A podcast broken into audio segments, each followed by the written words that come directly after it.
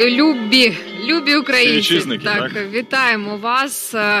Друзі, ну що ж, збройні сили України продовжують боронити нашу державу. Україна.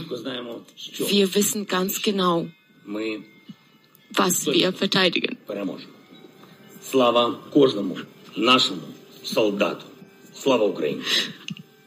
Entschuldigung. Eine Simultandolmetscherin, die in Tränen ausbricht, als sie den ukrainischen Präsidenten Zelensky übersetzt. Davor Nachrichtensprecher, die sich aus dem Schutze eines Parkhauses an die Menschen wenden. Und ganz am Anfang Sirenen, die am Wochenende in Kiew gemischt mit dem Glockenspiel der Kirchen heulten. Auslandsinfo. Aktuell. Um die Welt mit der Konrad-Adenauer-Stiftung. Zum Update über die Situation in der Ukraine bin ich mit Tim Peters verabredet, dem KAS-Büroleiter in Kiew, in sicherer Umgebung im Sauerland zugeschaltet. Hallo Tim. Guten Morgen, hallo. Ja, wir zeichnen am Montagvormittag auf, an Tag 5 des Krieges. Tim, wenn du das so hörst, die Sirenen gemischt mit dem Glockenspiel der Kirchen, das du so gut kennst, das du noch im Ohr hast, wie geht's dir damit? Also ich muss sagen, es ist eine eine Achterbahn der Gefühle. Man äh, äh, fiebert mit den Menschen vor Ort mit, mit den Freunden, mit dem Partner, mit den Kollegen, die man alle kennt. Ähm, man verbindet ja auch persönlich sehr viel mit, mit der Stadt. Und vieles erscheint sehr, sehr unwirklich. Also wenn ich selbst daran denke, dass ich vor 14 Tagen noch vor Ort gewesen bin und äh, äh, man jetzt eben immer wieder hört, wie die Stadt bedroht ist, wie in der Stadt gekämpft ist, das lässt ein wenig schlafen. Man versucht möglichst viel an Informationen aus der Ukraine mitzubekommen. Und das bewegt einen wirklich sehr. Das war für dich, wie für viele andere Menschen, sicherlich auch wieder ein turbulentes Wochenende, wenig Schlaf. Du hast sehr, sehr viel persönliche Betroffenheit. Wie hast du das gesehen, als dann am Wochenende in Berlin Hunderttausende auf die Straßen gegangen sind? Also ich glaube, das ist ein ganz, ganz wichtiges Signal äh, für die Ukrainerinnen und Ukrainer. Ich höre auch aus unseren, aus den Kontakten, die, die, das Internet funktioniert ja, man kann weiterhin mit den Menschen in der Ukraine in Kontakt sein, äh, dass das auch wahrgenommen wird. Also äh, man muss das vielleicht auch mit dieser psychologischen Ausnahmesituation äh, vor diesem Hintergrund verstehen. Die Leute sitzen da, bekommen diese ganzen Nachrichten mit, sehen, wie verzweifelt ihre Armee versucht, gegen die äh, russische Übermacht anzustehen. Und da ist es ganz, ganz wichtig, dass solche Signale kommen. Und ich habe wirklich Rückmeldung bekommen, dass diese Hunderttausenden von Menschen, auch in Berlin beispielsweise, aber auch in vielen anderen Orten, das wird wahrgenommen. Und für die Ukrainer ist das ganz, ganz wichtig, dass sie eben sehen, das ist kein, kein Kampf, den sie alleine führen, sondern es gibt eine große moralische Unterstützung eigentlich von, von überall auf der Welt.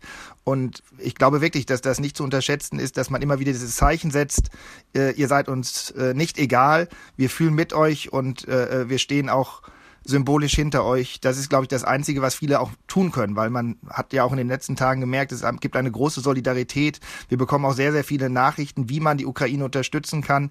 Und äh, ich glaube, da gibt es ganz, ganz viele Möglichkeiten, äh, seinen Gefühlen Ausdruck zu geben, sei es durch die Teilnahme an solchen äh, Friedensdemonstrationen, sei es dadurch, dass man äh, spendet, unterstützt. Also ich glaube, da ist eine große Solidarität auch in Deutschland spürbar.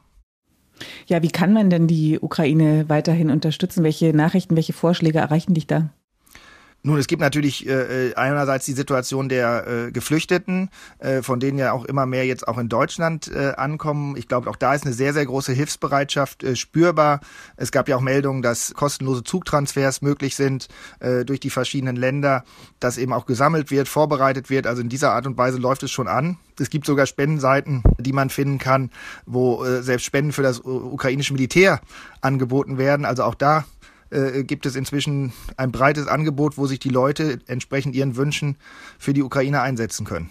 Ja, das war ein Wochenende, an dem sich viel getan hat, viel weiterentwickelt hat. In Deutschland zum Beispiel gab es die Regierungserklärung von Kanzler Scholz, der angekündigt hat, jetzt sehr, sehr viel mehr Geld in die Verteidigung stecken zu wollen. Viele reden jetzt von einer Zeitenwende und die Welt macht sich Sorgen wegen Putins nuklearer Drohungen. Also während das nun alles passiert, geht aber in der Ukraine der Kampf weiter. Tim, du hast das angesprochen, die Motivation ist im Moment ein ganz, ganz wichtiger Faktor.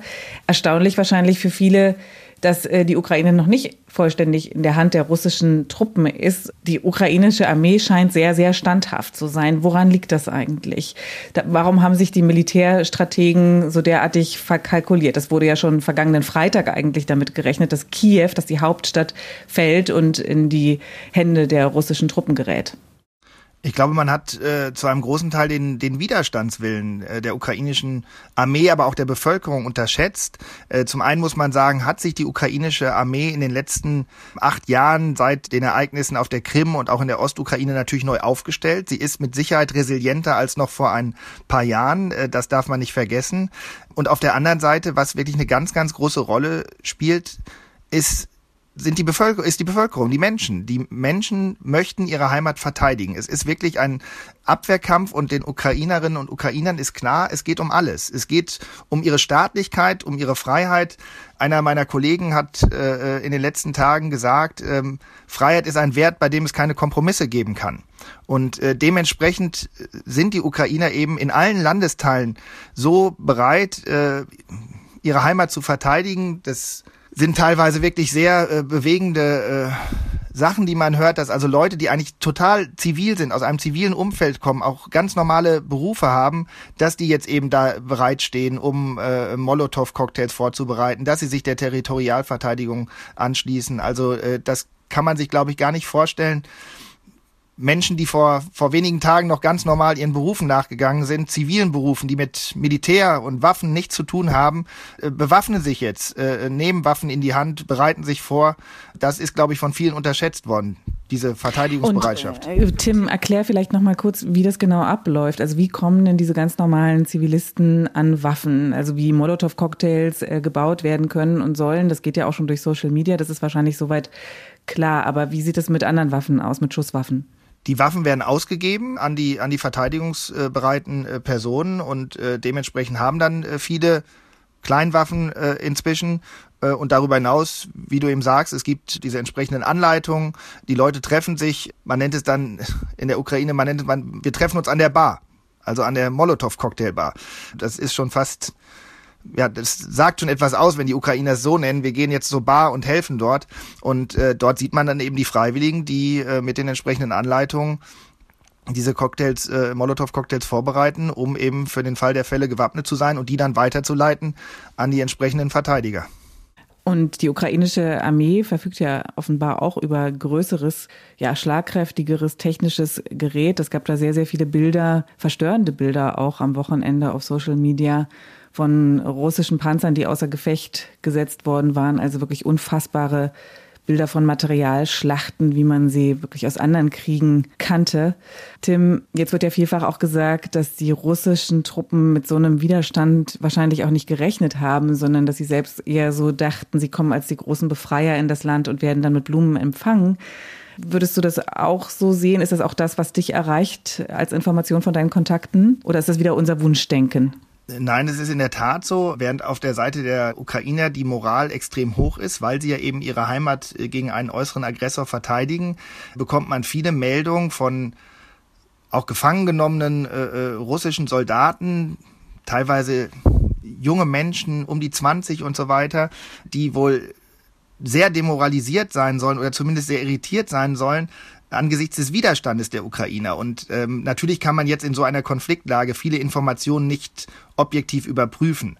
Aber was man natürlich machen kann, man kann schauen, ist das plausibel? Und es ist sehr plausibel, weil der äh, russischen Bevölkerung ja seit acht Jahren in der eigenen Propaganda, im eigenen Land immer wieder gesagt wird, in Kiew herrschen Faschisten, dort sei eine faschistische Regierung an der Macht, Neonazis äh, und so weiter, äh, die gegen das eigene Volk Politik machen würden. Das hat mit der Realität wenig zu tun. Es sind auch keine Neonazis an der Macht. Es gab immer freie Wahlen in der, in der Ukraine. Äh, Präsident Zelensky hat selbst äh, jüdische Familienwurzeln. Er kommt aus einer russischsprachigen äh, Familie. Also all diese Propaganda, die man über viele Jahre in Russland gehört hat, kommt bei den Menschen natürlich an in Russland. Und ich glaube, dass da wirklich viele das Gefühl hatten, äh, wir fahren dort als Befreier hin und helfen dem unterdrückten ukrainischen Volk. Und jetzt merkt man, dass eben dieser Widerstand so hart und so groß ist und auch eben von, von Zivilisten ausgeht, dass das, glaube ich, sehr viele äh, dieser teilweise auch blutjungen Soldaten selbst irritiert und sie gar nicht genau wissen, was sie dort eigentlich tun. Kommen wir mal zu den Waffenlieferungen, die die Bundesregierung nun also doch beschlossen hat, nachdem sie das ja anfänglich vehement abgelehnt hat. Also nun werden Waffen geliefert. Nach Angaben der Verteidigungsministerin sind die auch schon auf dem Weg. Jetzt fragen sich viele natürlich, kommen die eigentlich noch rechtzeitig oder ist es schon zu spät? Das ist die Frage, ob sie jetzt noch äh, rechtzeitig kommen. Ich glaube schon, weil sie eben, äh, die Ukraine ist ja, ein Großteil der Ukraine ist ja weiterhin unter ukrainischer Kontrolle. Also ich glaube, dass diese Waffen auf den verschiedenen äh, Wegen dann schon noch ihr Ziel erreichen werden. Man muss allerdings vor allen Dingen sagen, das wurde mit einer unglaublich großen Erleichterung in der Ukraine wahrgenommen. Und ich glaube nicht nur in der Ukraine, sondern auch in vielen anderen Ländern Mittel- und Osteuropas. Es war sehr, sehr viel Unverständnis da, wie Deutschland sich so lange zurückhalten konnte. Also äh, die Appelle waren ja immer wieder da, die Warnung war da. Äh, man muss ja sagen, dass diese ganzen Szenarien sich leider ziemlich stark bewahrheitet haben. Und trotzdem hat Deutschland immer wieder gesagt, äh, wir liefern nicht in ein äh, Krisengebiet. Und äh, dass es jetzt dann doch zu dieser Entscheidung kam, aufgrund der dramatischen Ereignisse, das wurde in der Ukraine mit einer großen Erleichterung aufgenommen, weil man eben jetzt sagt, Deutschland als eines der wichtigsten Länder in Europa zeigt uns eben auch jetzt diese Unterstützung. Ich glaube, es kam spät, aber es kam noch rechtzeitig, dieser, dieser Politikwandel auch. Und ganz wichtig dabei auch, dass diese Informationen die ukrainische Bevölkerung überhaupt noch erreichen. Wir haben das vorhin gehört, eingangs. Es gibt jetzt äh, diese Nachrichtensendungen, diese verschiedenen Sender, die sich zusammengetan haben, um aus dem Schutz eines Parkhauses zu senden und sich an die ukrainische Bevölkerung zu wenden. Du hast selbst gesagt, Internet funktioniert noch, die Verbindungen stehen, also Informationen kommen noch gut ins Land. Wie würdest du das einschätzen? Bekommt die Zivilbevölkerung tatsächlich noch alles, äh, was sie jetzt braucht, oder ist da auch viel Propaganda dabei? Also ich glaube schon, dass die äh, Informationen in, in äh, der Ukraine noch fließen. Also man merkt, es gibt über die Social Media, es gibt sehr viele Kommunikation untereinander. Natürlich ist in einem Konflikt es immer schwierig, die Wahrheit herauszufinden, also welche Informationen stimmen jetzt. Aber mein Eindruck ist halt, äh, dass äh, vieles, was von der ukrainischen Seite berichtet wird, auch überprüfbar ist. Es gibt viele Videos, die im Netz zu sehen sind. Gut, da kann man jetzt sagen, nicht immer weiß man jetzt wann und wo die aufgenommen wurden, aber manchmal erkennt man auch Dinge. Also äh, selbst ich habe äh, auf einigen Videos halt Straßenzüge in Kharkiv wiedererkannt, wo ich eben sehen kann, okay, das ist diese Schule, die dort jetzt brennt, die man selbst. Ähm, ganz kurz, Tim, Kharkiv ist eine Stadt im Osten der Ukraine, in der du selbst auch, weil die KAS dort ein Büro hat, auch mal zweieinhalb Jahre gearbeitet hast. Dir ist es also deswegen auch alles sehr vertraut. Absolut. Das ist eben auch, glaube ich, das, was viele äh, Ukrainerinnen und Ukrainer jetzt auch in Deutschland, warum es so ihnen auch so nahe geht, weil wir eben mit diesen Namen ja auch etwas verbinden. Die Orte und so weiter sind, äh, glaube ich, vielen Deutschen nicht bekannt. Viele hören das vielleicht zum ersten Mal, viele ukrainische Städtenamen. Aber wenn man halt schon mal da war, die Orte kennt und eben auch weiß, dass das wirklich sehr, sehr europäische Städte waren, also auch vom Lebensgefühl, wo die Leute noch vor wenigen Tagen in den Cafés, in den Restaurants äh, saßen, wo sie ein ganz normales Leben geführt haben, wie vielleicht in München, äh, Frankfurt oder sonst wo in Deutschland. Das macht es halt alles nochmal viel unfassbarer, was da gerade passiert, weil jetzt hört man eben die Nachrichten, dass die Leute in den Kellern übernachten mit ihren Kindern, dass sie die Wohnung nicht verlassen, dass sie in die Räume gehen, die keine Fenster haben, weil sie da am sichersten sind. Also all das ist kaum vorstellbar für uns. All diese Informationen, die du eingangs angesprochen hast, sind wahrscheinlich auch deshalb so wichtig, weil viele über Flucht nachdenken oder schon auf der Flucht sind. Deswegen ist es auch immer wichtig zu wissen, wo wird gekämpft, wo ist, wo ist es noch sicher, wo kann man überhaupt langfahren mit dem Auto. Die Flughäfen sind zerstört. Wir haben am Wochenende auch sehr erschütternde Bilder gesehen sehr erschütternde, herzzerreißende Szenen von Familien, die sich trennen mussten, weil die Männer zwischen 18 und 60 einberufen sind und im Land bleiben müssen. Also Frauen und Kinder können das Land vor allen Dingen verlassen. Außerdem Massen, Massen von Menschen an den Bahnhöfen, wahrscheinlich weil die Flughäfen zerstört sind und weil es so schwer ist, auch mit den Autos über die Landstraßen angesichts der Kampfhandlungen das Land zu verlassen. Und dann gibt es natürlich auch sehr beeindruckende Zahlen dazu. 200.000 Menschen, die an der polnischen Grenze gezählt wurden am Wochenende. Die Vereinten Nationen rechnen mit vier Millionen Ukrainer, die flüchten. Tim, womit rechnest du? Also ich gehe schon davon aus, dass die Zahlen noch weiter steigen werden, weil insbesondere Frauen und Kinder versuchen, das Land zu verlassen. Mein Eindruck ist, äh, die, die wehrfähigen Männer dürfen ja offiziell das Land nicht mehr verlassen, weil es die Generalmobilmachung ja letzten Endes auch gegeben hat. Ich höre aber auch ganz oft von vielen, äh, dass sie ihre Familien in Sicherheit bringen wollen und dann zurückfahren wollen. Also ich glaube, dass wir äh, schon noch mit weiteren Flüchtlingen in Europa, in Westeuropa, in Mitteleuropa rechnen müssen.